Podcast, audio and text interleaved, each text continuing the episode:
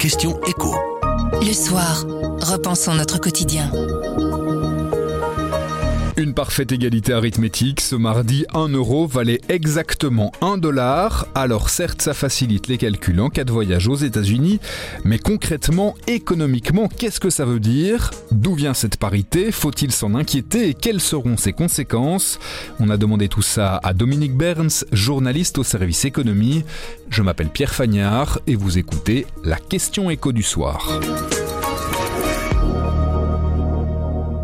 Bonjour Dominique. Bonjour Pierre. 1 euro égale 1 dollar. Qu'est-ce que ça veut dire? Est-ce que c'est grave? En soi, qu'un euro vale un dollar ne veut rien dire. Ce seuil, cette parité, n'a aucune signification économique. Il n'y a pas de raison qu'un euro s'échange pour un dollar. En revanche, ce qui est important, c'est que l'euro baisse depuis l'été dernier, mais surtout que cette baisse de la devise européenne s'est accentuée depuis l'invasion russe de l'Ukraine. C'est pas la première fois, c'est pas complètement inédit qu'un euro égale un dollar. Non, bien sûr, c'était le cas il y a 20 ans, en 2002.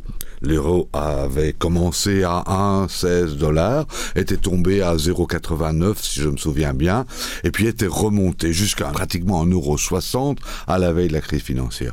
Depuis, donc la fluctuation était importante. Par contre, les dernières années, les sept dernières années, l'euro est resté relativement stable face au dollar. C'est pourquoi cette rupture de la stabilité est un événement important. Comment on peut l'expliquer justement cette baisse graduelle sur les dernières années de la monnaie européenne?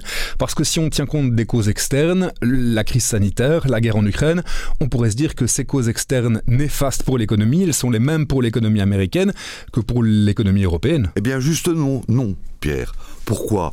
Parce qu'au fond, l'économie américaine est plus solide, la conjoncture est plus solide aux États-Unis parce que le pouvoir fédéral mène une politique budgétaire plus active et surtout le risque que fait peser la hausse des prix des hydrocarbures sur la conjoncture est très différent aux États-Unis. Les États-Unis sont autonomes en hydrocarbures. L'Europe est importatrice. Parce que les États-Unis ont du pétrole chez eux, ont du gaz chez eux, ça leur permet de plus facilement résister? Oui, bien sûr. Si vous êtes importateur, le prix de l'énergie augmente. Vous devez payer plus cher à l'étranger, vous perdez du revenu. Aux États-Unis, ça reste en tout cas entre Américains. Vous disiez, une des raisons, c'est aussi que le pouvoir fédéral américain prend des mesures en matière de budget. C'est pas le rôle de la BCE chez nous. La BCE, elle est euh, impuissante face à cette dévaluation du cours de l'euro. Bien, écoutez, le problème, c'est que nous avons de l'inflation aux États-Unis comme en Europe, à des taux pratiquement identiques peut-être même un peu plus en Europe. La différence, je vous l'ai dit, c'est la solidité de la conjoncture. La conjoncture étant plus solide aux États-Unis, la Réserve fédérale, la Banque centrale des États-Unis, peut relever ses taux d'intérêt.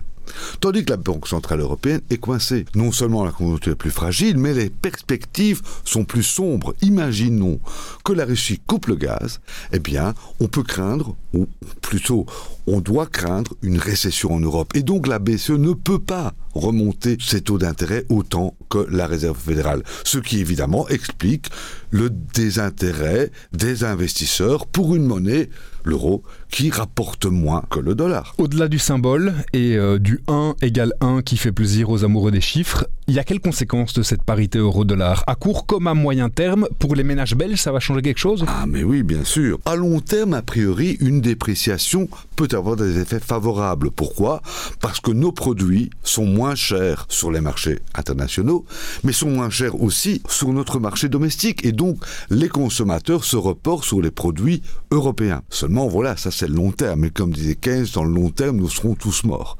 Je veux dire que là, quand on attendre qu'un nouvel équilibre se produise dans 10, 15 ans, ça c'est quelque chose qui est bon en théorie, mais qui ne marche pas nécessairement en pratique, tant de choses peuvent se produire d'ici là. Et donc à court terme, ça pourrait être dommageable? Ça le sera, forcément, parce que une dépréciation du dollar accentue encore la hausse des prix de l'énergie, puisque nous payons une grande partie de notre énergie en dollars. Cela va accélérer l'inflation et donc la perte de pouvoir d'achat des ménages, même en Belgique, où l'indexation automatique permet de limiter la casse. Donc pour les ménages, c'est certain, c'est une mauvaise nouvelle. Pour les ménages, c'est une mauvaise nouvelle. Est-ce que c'est potentiellement différent les entreprises Potentiellement, mais dans le cas d'espèces, ça sera une mauvaise nouvelle aussi.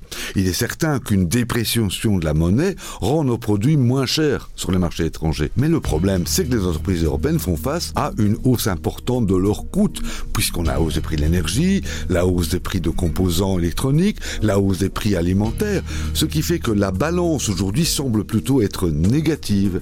Et donc, l'Europe va souffrir de cette dépréciation de l'euro, en tout cas à court terme. Merci beaucoup Dominique. Merci Pierre. La question écho du soir, ce sont des clés pour répondre à une question de l'actualité économique, tous les mardis sur notre site, notre application et votre plateforme de podcast préférée. À mardi.